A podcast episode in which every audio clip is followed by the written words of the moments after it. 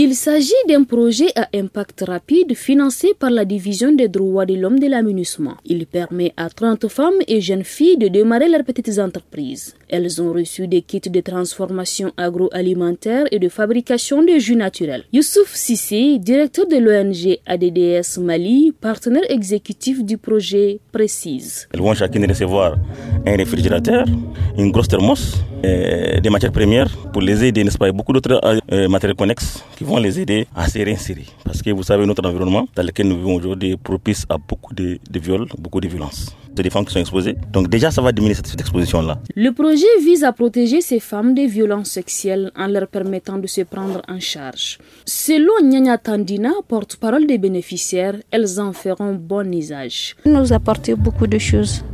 Par exemple, nous pouvons au moins se gagner nos vies euh, à travers euh, les commerces qu'on pouvait faire avec ces kits. Nous pouvons au moins se fournir des aides pour moi-même, en même temps pour notre, nos, nos, différentes familles. Le fait de faire notre commerce, nous pouvons au moins dire que euh, nous pouvons gagner notre vie dignement ça peut nous protéger de beaucoup de choses. En amont, les bénéficiaires ont été formés à la transformation agroalimentaire et à la fabrication des jus naturels.